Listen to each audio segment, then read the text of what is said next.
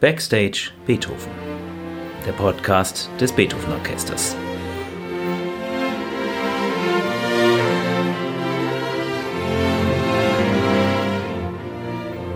Heute mit Tillmann Böttcher.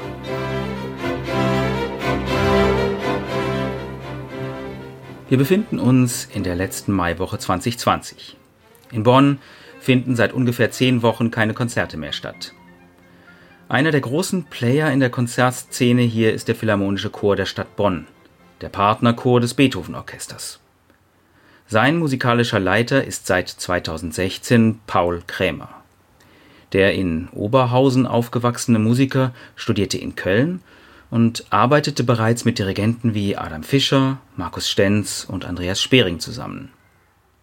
Wann sein Chor wieder auftreten darf, steht gerade genauso in den Sternen wie unser nächstes Konzert. So haben wir uns gestern per Skype über die Corona-Krise, über gesundheitliche Effekte des Chorsingens und über den überhaupt nicht gefährlichen, sondern im Gegenteil äußerst angenehmen Chorsinge-Virus unterhalten.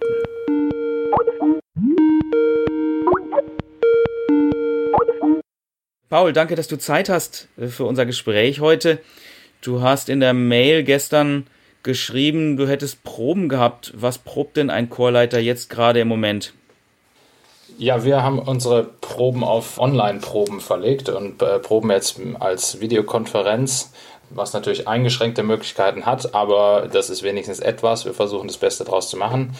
Wir proben aktuell an unserem Programm mit den Fürstenkantaten von Beethoven die er noch zu seiner Bonner Zeit komponiert hat. Ähm, das Konzert hätten wir jetzt eigentlich im Juni aufführen wollen, mussten wir natürlich absagen und verschieben. Im Moment halten wir uns noch die Option offen, es Richtung Herbst zu verlegen. Und deshalb proben wir da weiter dran und werden dann sehen, wie sich die Situation weiterentwickelt. Mhm. Aber erzähl doch mal Online-Proben. Ich hatte letzte Woche ein Gespräch mit Marie Heschen, die auch sagte, wir haben Online-Proben probiert und dann aber letzten Endes wegen der Zeitverzögerung das alles aufgegeben. Also echte Proben. Wie macht ihr denn das mit der Zeitverzögerung? Ja, die Zeitverzögerung ist äh, ein großes Problem, weshalb es faktisch eigentlich nicht möglich ist, dass die Sängerinnen und Sänger im Chor mit Mikro ansingen und ein gemeinsamer Klang entsteht. Das funktioniert leider nicht. Wir handhaben das so, dass alle Sängerinnen und Sänger ihr Mikro ausschalten und eigentlich nur ich mit eingeschaltetem Mikro vom Klavier aus, mit äh, Tondateien, mit Übedateien, mit etwas Vorsingen und so weiter, den Impuls gebe, den Übeimpuls gebe, die Probenanleitung gebe und dass alle Sängerinnen dann zu Hause hören können und entsprechend mitproben können ohne dass aber ein Chorklang zurückkommt. Und das ist die große Einschränkung, die es dabei gibt. Das ist natürlich was ganz anderes als Chorsingen normalerweise bedeutet. Kannst du sagen, was ist Chorsingen eigentlich für dich? Ja, Chorsingen macht natürlich ganz viel mehr aus als das, was man in diesem Format jetzt noch proben kann. Die Stimme ist eigentlich das persönlichste Instrument überhaupt, was wir haben können. Das macht Singen an sich zu einer sehr persönlichen, emotionalen Sache. Und Chorsingen im Besonderen passiert dann natürlich in Gemeinschaft und das gemeinsame Singen, da verbinden sich dann diese Stimmen, da verbinden sich die Emotionen und so weiter und daraus entsteht ein Chorklang dann letztlich und genau das kann natürlich in dem Format mit Online-Proben nicht stattfinden, das ist klar. Du hast jetzt erzählt, was Chorsingen für dich und für den Chor ist. Warum ist Chorsingen für die Gesellschaft wichtig? Ja, das ist eine hochinteressante Frage, da sich in den letzten Jahren die Musikforschung sehr damit beschäftigt hat, welche Effekte eigentlich das Chorsingen hat, auch auf die Gesundheit zum Beispiel. Es gibt Aspekte, die sogar körperlich sich auswirken, was Atmung, Lungenfunktion, auch Herz-Kreislauf-System angeht und vor allen Dingen aber auch Effekte auf der psychologischen Ebene, Stressabbau und diese Punkte, die wirklich wohltuend und gesund sind sind und deshalb wird das Chorsingen allgemein als sehr gesund und wohltuend für die Gesellschaft empfunden. Und genau jetzt in einer Phase, wo immense psychische Belastungen kommen, dadurch, dass man sich nicht treffen darf, dadurch, dass man vielleicht alleine in seiner Wohnung sein muss, dadurch, dass Druck im Arbeitsumfeld oder im Privaten entsteht durch diese Situation, genau da fehlt jetzt eigentlich dieses Ventil Chorsingen, was den Menschen helfen würde, auch mit dieser Situation umzugehen. Neben anderen Jobs, auf die wir später nochmal kommen, bist du Dirigent des Philharmonischen Chors hier in Bonn. Was ist denn das für ein Chor? Für jemanden, der ihn nicht kennt.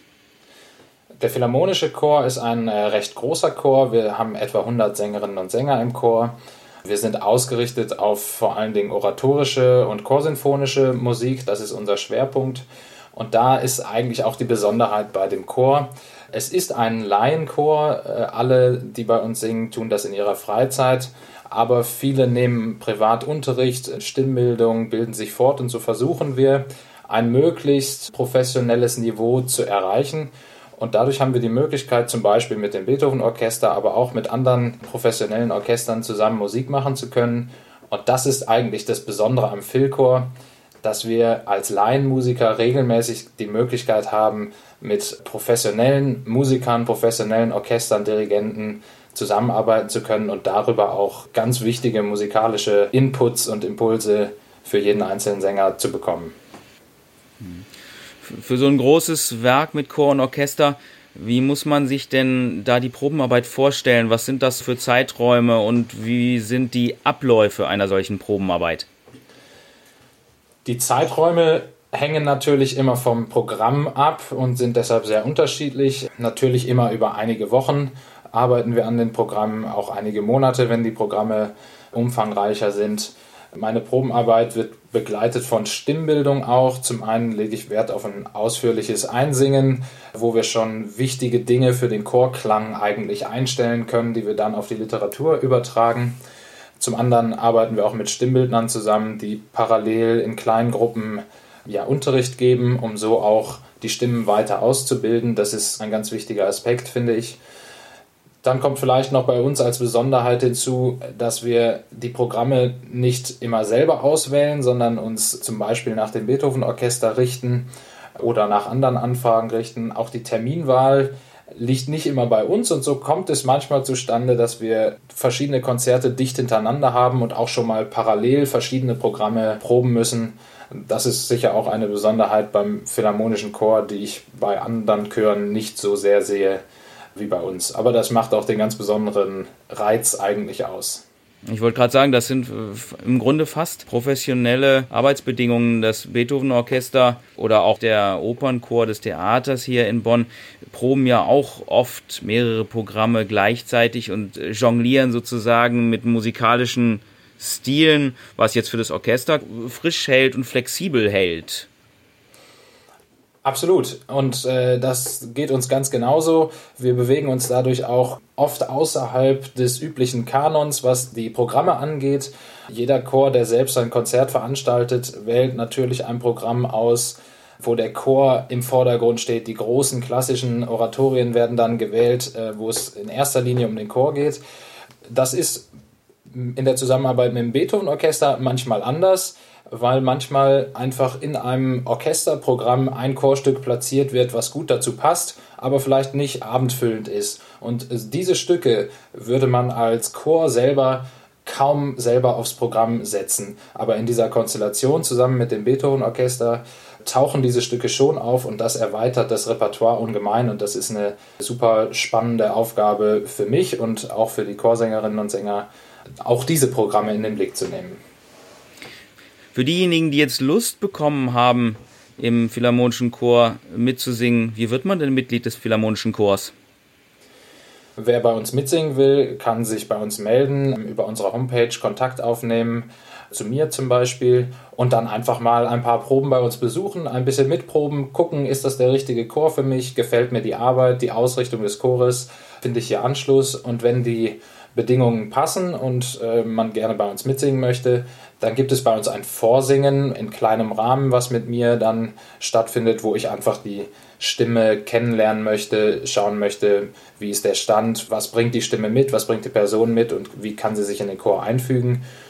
Und wenn dann die Bedingungen passen, dann kann man gerne bei uns mitsingen. Du hast nun eine Aufnahme mitgebracht vom Philharmonischen Chor. Was ist das für ein Stück? Ja, das ist aus der Motette von Johann Sebastian Bach, Jesu meine Freude. Ein auskomponierter Choral, Weg mit allen Schätzen. Die Motette haben wir 2018 auf dem alten Friedhof in Bonn bei einem Konzert gesungen und dort live aufgenommen. Ein tolles Stück. Diese Bach-Motetten sind äh, wirklich in der Chorliteratur von ganz besonderer Bedeutung. Hören wir doch einfach mal rein in diesen Ausschnitt aus der Bach-Motette.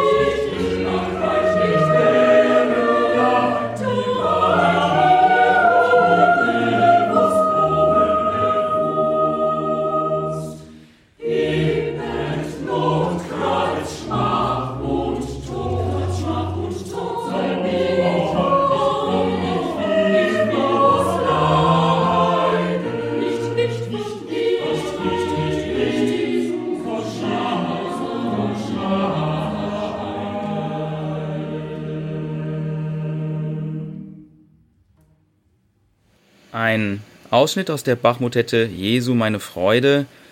Viele Menschen kennen von Johann Sebastian Bach Kantaten. Was ist denn der Unterschied zwischen Kantaten und einer Motette?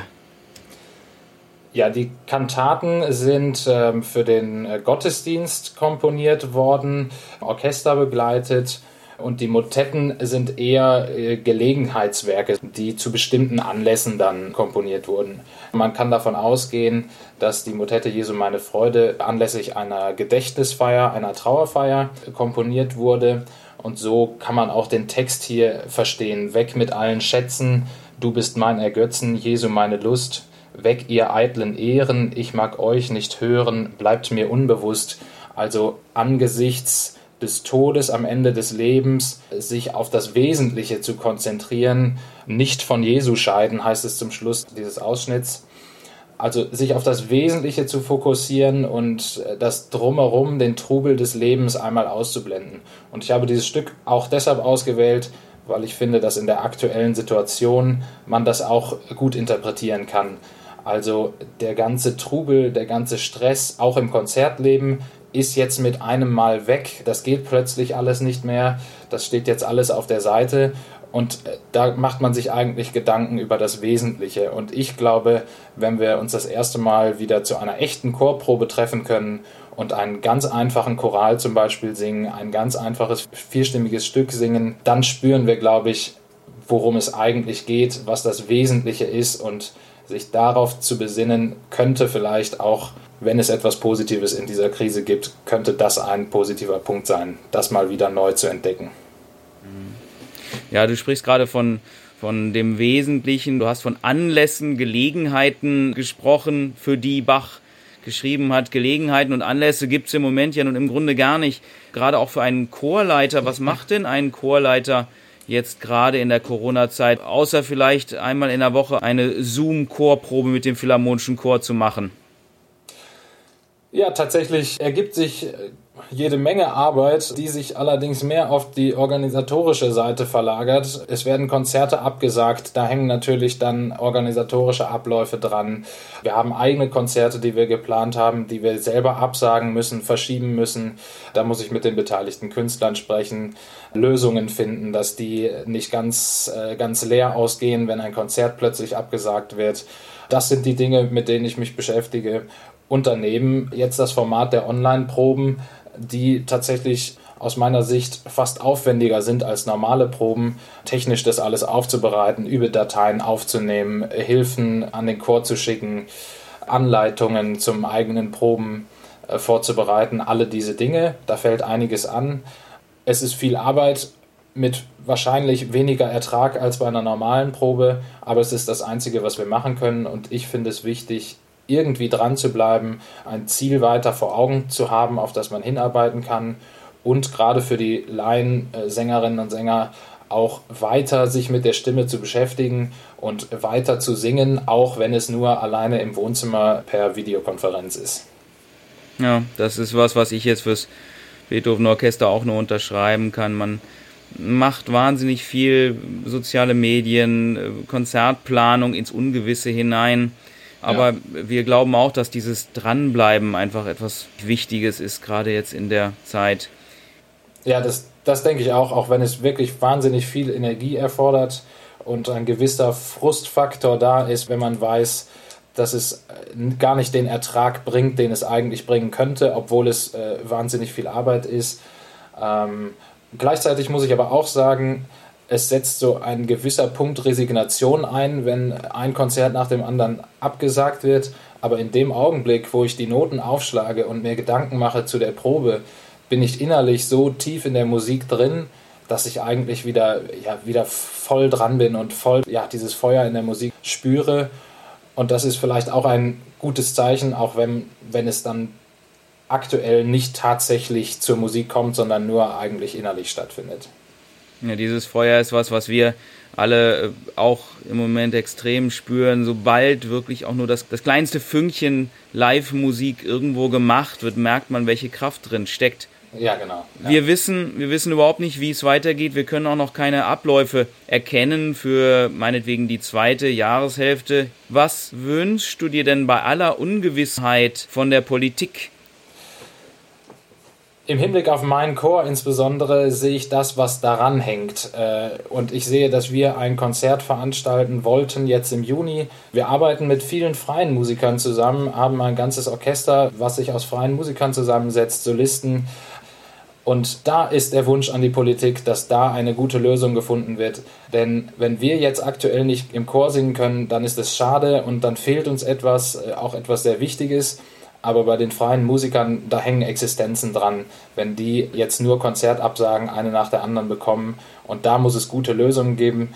Die Lösungen, die es aktuell gibt, die gehen zu oft am Ziel vorbei. An einigen Stellen helfen sie sicherlich, aber ganz viel bleibt auch auf der Strecke. Ein Punkt wäre zum Beispiel, dass äh, Lebenshaltungskosten nicht angesetzt werden können bei der Soforthilfe und äh, nur Betriebskosten angesetzt werden können. Freie Musiker haben solche Betriebskosten quasi gar nicht und damit können sie kaum auf die Hilfen der Politik im Moment zugreifen. Und, und das betrifft auch mich und bewegt mich, weil wir mit diesen freien Musikern äh, eng zusammenarbeiten, über Jahre gut zusammenarbeiten und da auch eine Lösung für haben wollen. Und da brauchen wir die Unterstützung der Politik. Hoffen wir mal das Beste, dass da gute Ideen gefunden werden wenn du jemanden mit dem Chormusik-Virus, der ja deutlich angenehmer ist als der Coronavirus, anstecken wolltest, welches Musikstück sollte er oder sie sich zuerst anhören? Das ist eine tolle Frage, gleichzeitig auch eine schwierige Frage, denn da gibt es äh, sicher tausend Stücke, mit denen man sich infizieren könnte.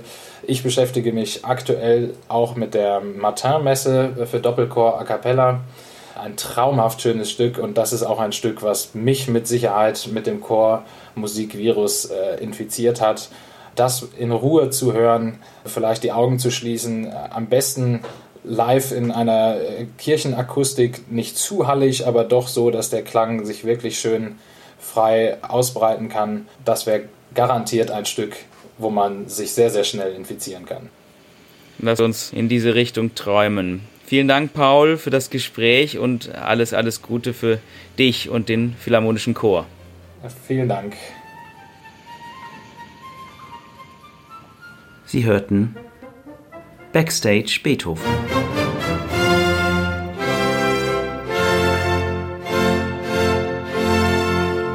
Der Podcast des Beethoven Orchester Bonn.